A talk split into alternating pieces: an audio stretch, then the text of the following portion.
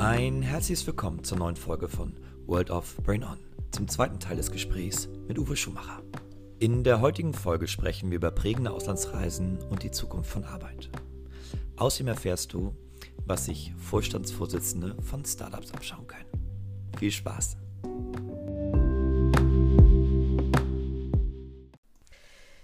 Ja, einen wunderschönen guten Tag. Wir sind wieder beim WOBO, World of Brain On. Und ähm, wir haben ja letztes Mal aufgehört. Ich war im Gespräch mit meinem Mann und haben dann festgestellt in diesem Gespräch, dass da ja eine ganze Menge Leben gelebt wurde und viele interessante Dinge passiert sind. Und wir ganz vieles noch gar nicht angesprochen hatten. Und deswegen machen wir heute weiter. Wieder mit meinem Mann. Und äh, hallo Uwe. Hi, ich freue mich wieder dabei zu sein. Das ist schön.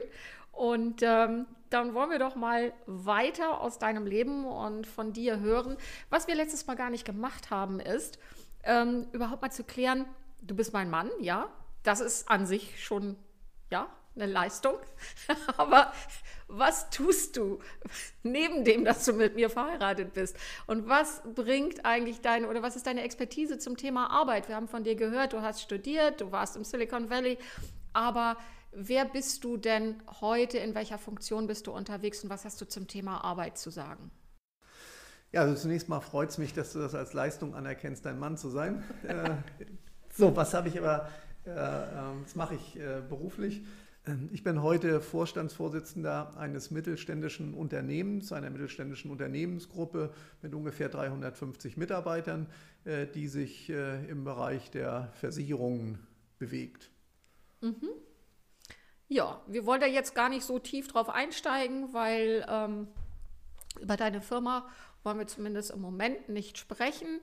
Aber das ist das, wenn wir jetzt mal auf den letzten Podcast gucken, da haben wir so ein bisschen deine Anfänge gehört, als äh, du wolltest mal Wissenschaftsjournalist werden.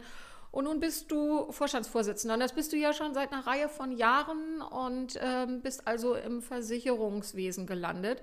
Jetzt auch nicht das, was du dir wahrscheinlich seinerzeit vorgestellt hast. Ja, es ist in der Tat so, dass das keine ganz bewusste Entscheidung war. Wobei ich weiß, äh, dass viele in der Versicherungsbranche äh, das nicht als ganz bewusste Entscheidung äh, gewählt haben. Ähm, ich bin, nachdem ich mein Studium beendet habe, bei einer großen Unternehmensberatung angefangen und in dieser Unternehmensberatung, die sich insbesondere auf die Beratung von Finanzdienstleistern, von Banken und Versicherungen und von öffentlichen äh, äh, Organisationen, also Behörden äh, spezialisiert hatte. Dort bin ich, man muss sagen, durch einen gewissen Zufall als erstes in ein Projekt gekommen, das bei einem Versicherer stattfand. Und äh, da ich mich dort in aller Bescheidenheit nicht ganz schlecht angestellt habe, ähm, war es dort Usus, dass man in der, heute sagt man Practice, in dem Bereich, in dem man arbeitete, auch blieb. Das heißt, für mich war es so, dass ich dadurch zufällig hineingekommen, aber dem äh, Geschäftsbereich Versicherungen verhaftet blieb. Und ich kann mich noch genau erinnern, ich war damals in meiner Ausbildungszeit im Hotel und du äh, erzähltest mir, dass du dort ein Bewerbungsgespräch hast bei dieser Beratungsfirma. Und ich habe das noch sehr im, im, im Kopf, ähm, dass ich ich weiß gar nicht, ob es in dem Gespräch oder in einem späteren war, aber ich habe mal zu dir gesagt, ja, dann machst du jetzt das. Es war ja nicht das, was wir ursprünglich vorhatten. Wir hatten ja beide vor, nach Amerika auszuwandern. Genau. Ähm, Silicon Valley, meine Eltern äh, haben jahrelang in Amerika gelebt. Also wir waren da sehr ähm, getrieben, in die USA zu gehen. Und das war unser damaliger Plan. Ähm, wenn du den lieben Gott erheitern willst, mach Pläne. Das gilt dann für uns auch. Aber ähm, ja, dann äh, tat sich diese Chance für dich auf. Und ich habe dann damals zu dir gesagt, ja, dann machst du das. Und dann siehst du zu, dass du dann irgendwann auf die andere Seite wechselst und Versicherungsvorstand wirst. Also nennt mich Hexe. Das war eine gewisse prophetische Eingabe, die ich da hatte, weil genau so ist es ja dann tatsächlich auch gekommen. Ähm, ja, aber wir waren letztes Mal mit dem Thema äh, unterwegs Silicon Valley, Anfang der 80er und dann vor zwei oder drei Jahren ein erneutes dorthin zurückkehren und ähm, die Veränderung auch wahrzunehmen. Die Veränderung im Silicon Valley, aber die Veränderung auch in der eigenen Persönlichkeit. Weil natürlich hat man sich im Laufe dieser Jahrzehnte dann auch weiterentwickelt. Du hast ja gerade gesagt, wie dein Lebensweg dann auch grob weitergegangen ist. Da hören wir jetzt noch ein bisschen mehr dazu. Aber du bist ja damals, wir springen mal wieder in die 80er Jahre zurück, du bist ja nicht nur im Silicon Valley gewesen. Du hast ja dann noch eine große Auslandserfahrung gemacht. Wann genau. war das und wo bist du da gewesen? Das war zwei Jahre später, äh, ebenfalls Informatik getrieben, hatte ich mit äh, einer studentischen Organisation, mit ISEC, ähm, eigentlich ein, ein Praktikum in Japan machen wollen, weil äh, neben dem Silicon Valley und der künstlichen Intelligenz das zweite große Thema äh, seinerzeit die sogenannten Fifth Generation Computers waren, Computer der fünften Generation. Da war Japan führend und das hatte mich da veranlasst, äh, mich nach Japan für eine Zeit begeben zu wollen. Kannst dich vielleicht erinnern, wir haben damals auch schon angefangen und japanischen Sprachkurs überlegt, Stimmt, belegt. Ja ähm, außer Konishiwa ist da, glaube ich, nicht allzu viel geblieben.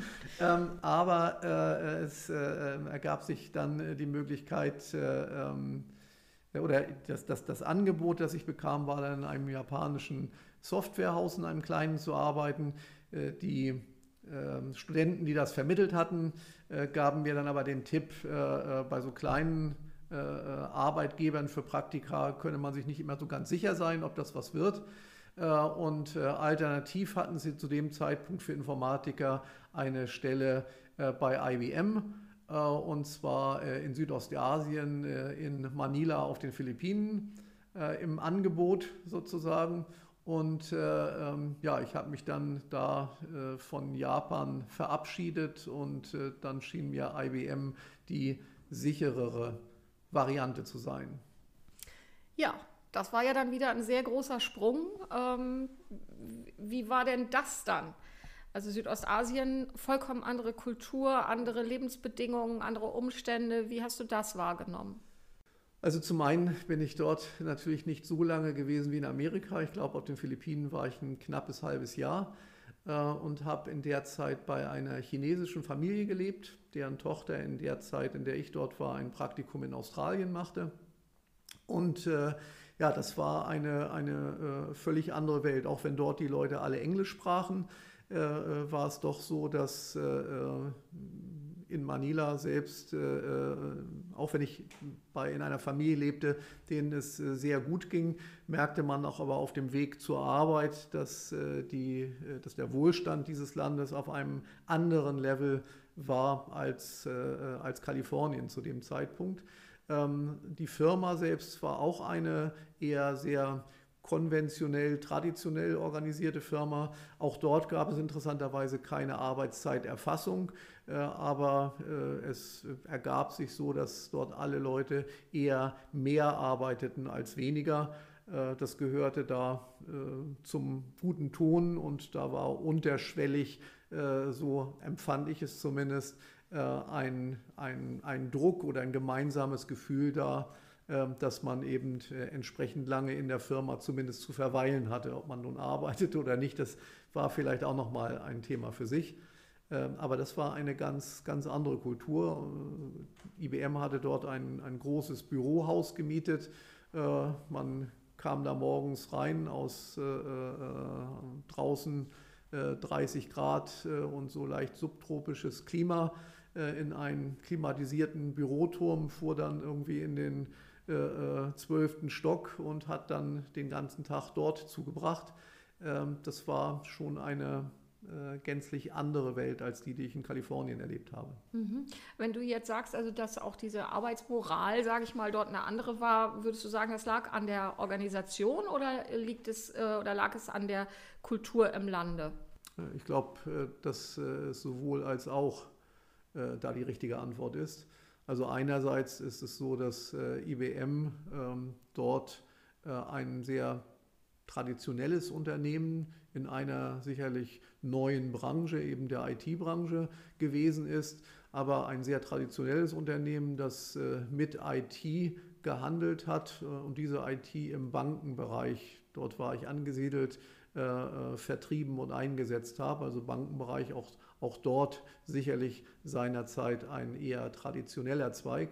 Ähm, insofern äh, war das ganze Setting, das ganze Umfeld schon ein sehr ja, traditionelles äh, äh, und ein nicht so stark techie-orientiertes wie in Kalifornien, was dann die ähm, Einstellung der Leute, also die, die philippinische Kultur, die Arbeitsmoral, äh, was die dann noch ähm, on top dazu beigetragen hat, äh, das kann man vielleicht nicht so ganz klar beziffern, aber auch das äh, ist sicherlich eine, ähm, eine andere Kultur als die ähm, sehr ja, freiheitliche, möchte ich mal sagen, die ich in, in Kalifornien wahrgenommen habe. Mhm.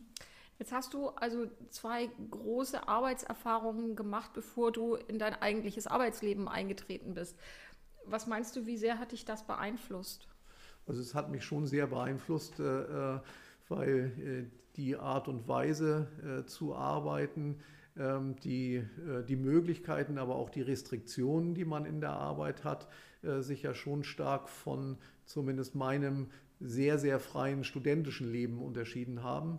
Ähm, insofern war es so, dass ich von den Philippinen, das war meine letzte Erfahrung, dann ungefähr ein Jahr bevor ich anfing, in der Beratung zu arbeiten, mich schon sehr stark geprägt haben ähm, auf, auf, auf einige, einige Tugenden, die ich ohnehin, glaube ich, mitbringe, auf äh, Pflicht, auf, auf äh, ähm, äh, Zuverlässigkeit, auf äh, äh, man muss bestimmte Dinge machen.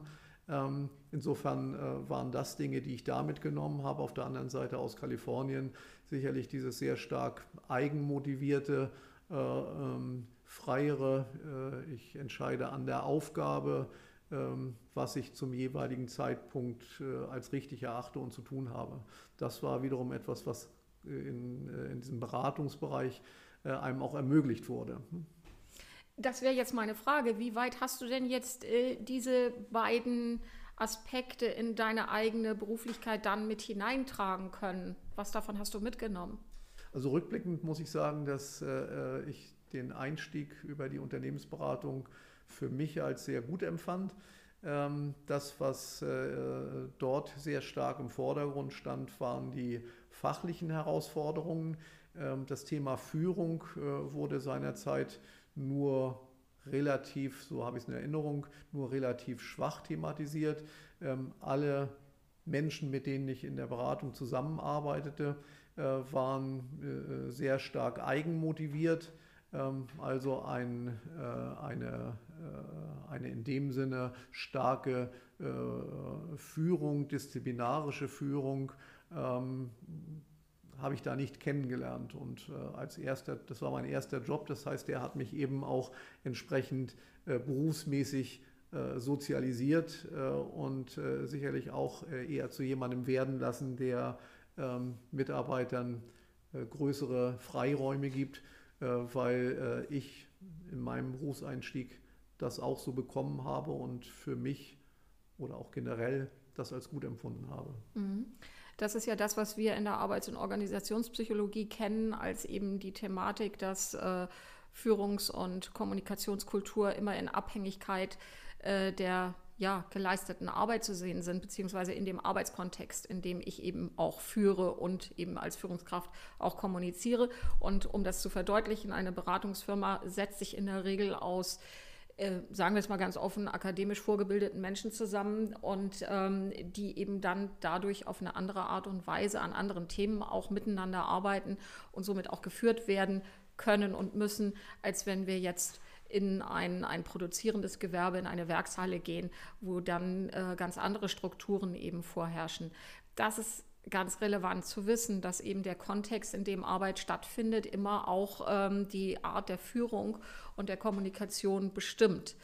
Deswegen ist es so gefährlich, was eben auch äh, ja, betrieben wird, wenn eben flächendeckend Menschen irgendwo hingehen, vorzugsweise zum Beispiel in Silicon Valley, um sich anzugucken, was machen denn da die großen äh, wie, wie wird denn da Arbeit organisiert, wie wird dort geführt. Das ist alles sehr schön und es macht einen ganz sicher auch klüger, das zu sehen. Aber ob man das immer eins zu eins übertragen kann auf den eigenen Kontext, das ist eben fraglich und dafür muss es dann wieder die Selbstreflexion geben, in welchem Kontext bin ich denn? Und hier schließt sich dann wieder die Frage nach dem Warum an. Warum bin ich denn? Was macht mich denn stark und wodurch äh, positioniere ich mich? Aber gehen wir noch mal weiter wieder. Du bist, du reist ja sehr gerne, hast leider eine Frau, die Flugangst hat äh, und deswegen nicht so mitreist. Ich höre dir aber interessiert zu. Und du bist nun im vergangenen Jahr nochmal wieder auf einer sehr interessanten Reise gewesen, die in diese Linie passt. Du bist nämlich nach Tel Aviv eingeladen worden, um dir dort die Start-up-Szene anzugucken. Was hast du da erlebt? Ja gut, das war äh, eine einwöchige Reise, die von einer New Yorker Organisation äh, veranstaltet wurde, die ich aus meinem früheren beruflichen Umfeld her noch kannte. Und die hat eine Gruppe von insgesamt zwölf, von insgesamt 15 CEOs eingeladen, ähm, auf diese Tour zu gehen. Ähm, zwölf äh, der Teilnehmer kamen aus den USA äh, und äh, zwei kamen aus Indien bzw. Pakistan und ich war dann der europäische Vertreter in dem Kreis. Und wir sind ähm, dann nach Tel Aviv gereist, sind aber dann eine Woche lang durch Israel ähm, in die verschiedensten Städte äh, gefahren und haben uns dort vornehmlich, aber nicht nur, vornehmlich äh, äh Start-ups angesehen.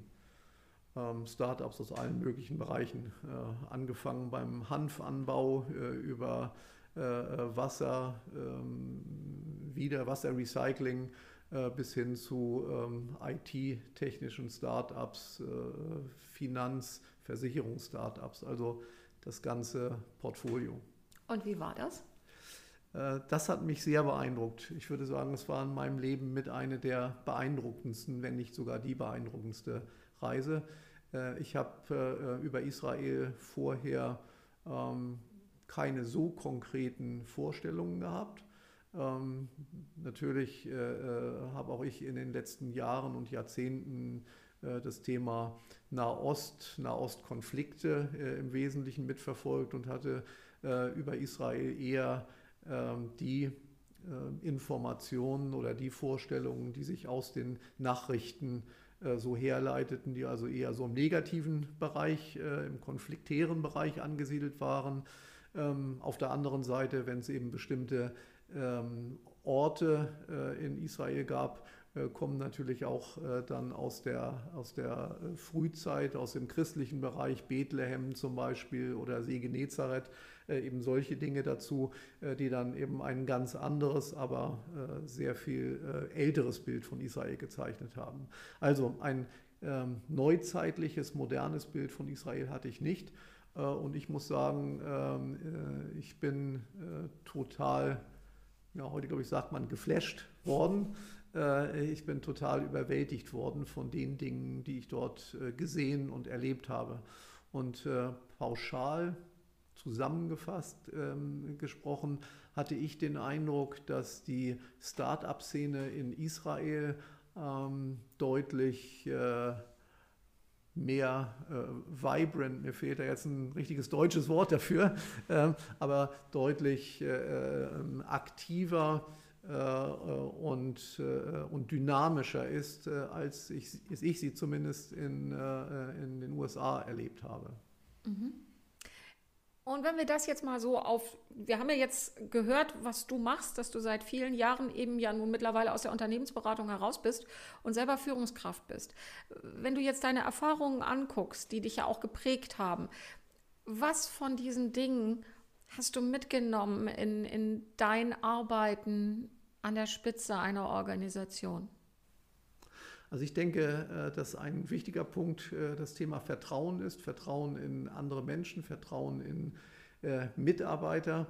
Ähm, nicht ähm, mikrodelegieren, sondern ähm, den Leuten einen gewissen Freiraum zu geben und zu lassen.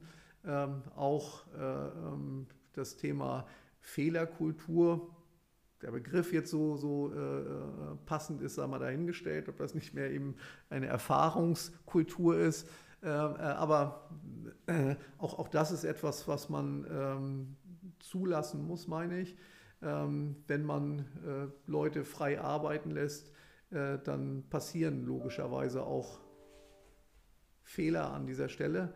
Ähm, aber es wären wahrscheinlich genau dieselben Fehler, die ich oder ähnliche Fehler, wie ich sie auch machen würde. Also ich glaube nicht, dass äh, äh, das, äh, das Auftreten von Fehlern daran liegt, dass Leute frei arbeiten. Ähm, nochmal, Vertrauen in die Mitarbeiter, den Mitarbeitern einen entsprechenden Freiraum zu geben ähm, und äh, die selbst machen lassen. Ähm, das ist, glaube ich, äh, eine der Kernerfahrungen, die ich gemacht habe und die ich auch versuche weiterzugeben. Mhm. Wie stehst du denn zu dem Ausspruch, den ich ja sehr liebe, Arbeit soll Spaß machen? Also das, äh, wenn es um die Organisation von Arbeit geht, äh, in den Unternehmen, in denen ich bisher gearbeitet habe und in denen ich Verantwortung getragen habe, dann habe ich immer versucht, die Arbeit so zu organisieren, dass jeder das machen darf, was er gerne machen möchte. Klammer auf, an der er Spaß hat, Klammer zu, ähm, dass äh, wenn man äh, ähm, die Arbeit so organisiert, äh, man in der Regel aber an den Punkt kommt, dass damit nicht alle Arbeiten, die gemacht werden müssen, abgedeckt sind, sondern dass da Bereiche übrig bleiben, die keiner für sich reklamiert und die wahrscheinlich infolgedessen auch niemandem Spaß machen, die aber auch gemacht werden müssen. Äh, und äh, die, äh, mein Versuch in der Vergangenheit war dann diese Arbeiten in, ich bin ein sehr konsensualer Mensch, in, im, im, Konsens mit den, mit den Mitarbeitern so zu verteilen, dass ähm, jeder etwas von dem Nicht-Spaßigen auch auf sein Tablett gelegt bekam. Nun kann man ja davon ausgehen, dass das ganz klar, ich bin ja da auch durchaus pragmatisch aufgestellt. Natürlich macht nicht alles und immer und zu jeder Zeit Spaß. Und gerade wenn man auch oben an der Spitze steht, hat man eine ganze Menge an Themen, die ganz sicherlich wenig Spaß bereiten und die sehr ähm, fordernd und auch stressbesetzt sind. Wenn ich jetzt aber so auf das gucke, was du mir alles erzählt hast und ähm, dann nochmal auf diese Firmenwerte, wenn man so will, die du letzte, letztes Mal vorgetragen hast über Räum, dann habe ich fast das Gefühl, das könnte ja so irgendwo das sein, was du auch in deinen Firmen zugrunde legst. Also ich denke, diese vier Dinge, die ich seinerzeit äh, genannt hatte, äh, die Rolm als äh, Firmenziele ausgegeben hatte, als, als Wiederholung to make profit, to grow, to offer quality products und to create a great place of work. Ähm, da muss man in der Tat sagen, dass die mich äh, wahrscheinlich über diese Jahrzehnte geprägt haben und dass ich denen äh, mal mehr, mal weniger offensichtlich äh, ähm, anhänge. Ich denke, dass wenn man ein Unternehmen heute führt, dass das Unternehmen profitabel sein muss, das ist für mich gar keine Frage. Das ist ein ganz wichtiger, wichtiger Wert, weil nur wenn man profitabel ist, kann man wachsen auch wenn das bei Start-ups äh, natürlich äh, äh, Phasen gerade zu Beginn gibt, wo das nicht uneingeschränkt gilt. Ähm, und äh, wenn man wachsen will, dann ist Qualität ein ganz, ganz wichtiger Faktor, äh, weil Qualität jetzt äh, gemessen in Produktqualität, aber auch in Qualität der Zusagen, die man beispielsweise macht, der Zuverlässigkeit, des Vertrauens, das man eben einbringt, ganz, ganz wichtige Komponenten sind, um zu wachsen und um dann eben auch äh, entsprechende äh, Ergebnisse abliefern zu können. Äh, und letzten Endes lässt sich so etwas jetzt gerade in den letzten Jahren, wo der Arbeitsmarkt sich nochmal sehr stark gewandelt hat und wo das ja eher ein Arbeitnehmermarkt ist, glaube ich, wird man auch das nur erreichen können, indem man eine Arbeitsatmosphäre schafft, die ähm, positiv die Leute inspiriert oder wo die Leute zumindest die meisten Tage äh, des Jahres, die sie ins Büro kommen, ähm, gerne hinkommen. Mhm. Wie siehst du die Zukunft der Arbeit? Was meinst du, wie wird sich das entwickeln? Und ich weiß, dass das rein hypothetisch ist. Also ich glaube, dass das äh, gerade in diesen Tagen, in der, in der ja, vielleicht Post-Corona-Zeit äh, gar nicht so einfach äh, zu sagen ist. Ähm, was aus meiner Sicht sicher ist, ist, dass die Arbeit äh, nicht mehr so sein wird, wie sie beispielsweise 2019 noch gewesen ist. Dass durch diesen, diesen Corona-Break, durch diese Corona-Zeit äh, sich äh, äh, Dinge so stark in ganz kurzer Zeit verändern mussten und auch verändert haben, dass die nicht wieder zurückgedreht werden können und auch gar nicht wieder zurückgedreht werden sollen. Also äh, das, was in diesem Zusammenhang natürlich ganz, ganz äh, stark sich ins äh, Bewusstsein ähm, schleicht, äh, ist das Thema Homeoffice, das allerorten propagiert wird. Ich glaube, äh, dieses Thema Homeoffice wird äh, zukünftig eine ganz, ganz andere Bedeutung bekommen als die, die es vor einem Jahr noch hatte. ob das jetzt heißt, dass wir alle zu Hause arbeiten werden, ähm, oder vornehmlich zu Hause arbeiten werden, ähm, das weiß ich nicht. Das bezweifle ich offen gestanden äh, und ich weiß auch nicht, ob das wirklich gut wäre. Ähm, ich habe aber mit äh, verschiedenen Geschäftspartnern äh, in den letzten Monaten Modelle diskutiert, die zum Beispiel davon ausgehen, dass die eine Hälfte der Arbeitszeit zu Hause, die andere Hälfte äh, im Büro oder im Unternehmen verbracht wird. Ähm, das sind Dinge, die ich mir durchaus vorstellen könnte. Aber ähm, ich glaube, auch hier ähm, ist es wichtig, dass jedes Unternehmen seinen Weg findet, äh, dass die, dass die Zwänge oder die, die äh, Spezifika eines jeden Unternehmens betrachtet werden müssen, um da zu einer entsprechenden Lösung zu kommen. Ich glaube, eine, eine Lösung oder ein Weg, der alle Unternehmen in gleicher Art glücklich macht oder zu Erfolg führt. Den hat es nicht gegeben, den gibt es auch nicht, aber gibt es eben auch nicht in dem Bereich Homeoffice oder New Work. Ich glaube, da, da wird mehr dazu gehören, als nur zu sagen, teilweise könnt ihr zu Hause arbeiten.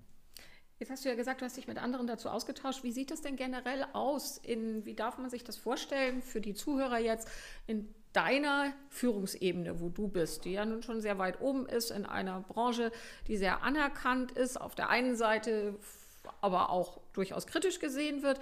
Ähm, wie weit tauschen sich denn äh, Vorstände über solche Themen aus? Sind das Themen, die stattfinden? Wie weit finden Gespräche zu solchen Themen denn auch ähm, an entsprechenden Meetings oder Zusammenkünften statt?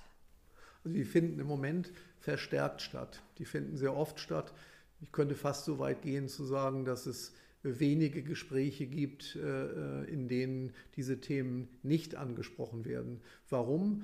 Weil jeder von uns im Moment vor der Herausforderung steht, Büroarbeit neu zu organisieren äh, und jeder vor der Herausforderung steht, äh, ähm, jetzt neue Wege zu finden, ähm, die Arbeit zu organisieren. Äh, und es gibt da noch kein äh, Patentrezept, es gibt noch kein Blueprint, sondern äh, man muss da jetzt seinen Weg finden.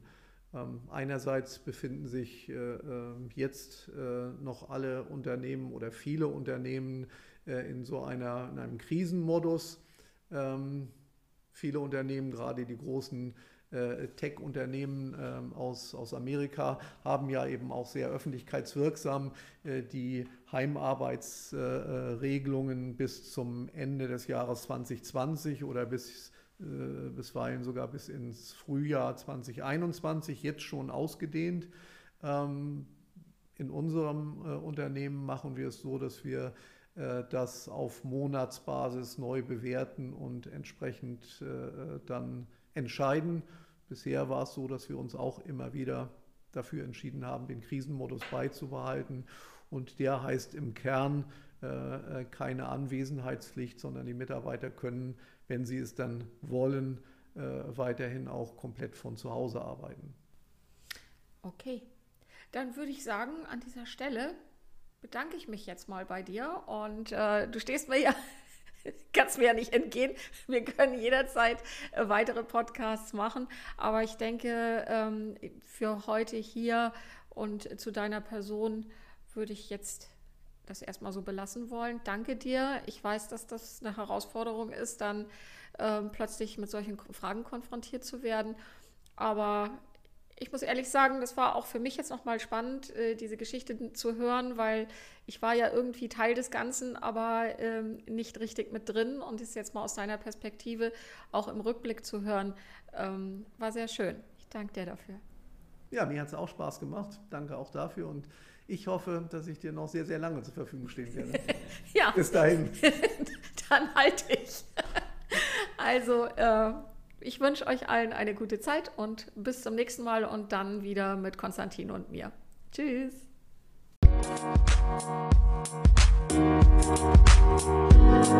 Thank you.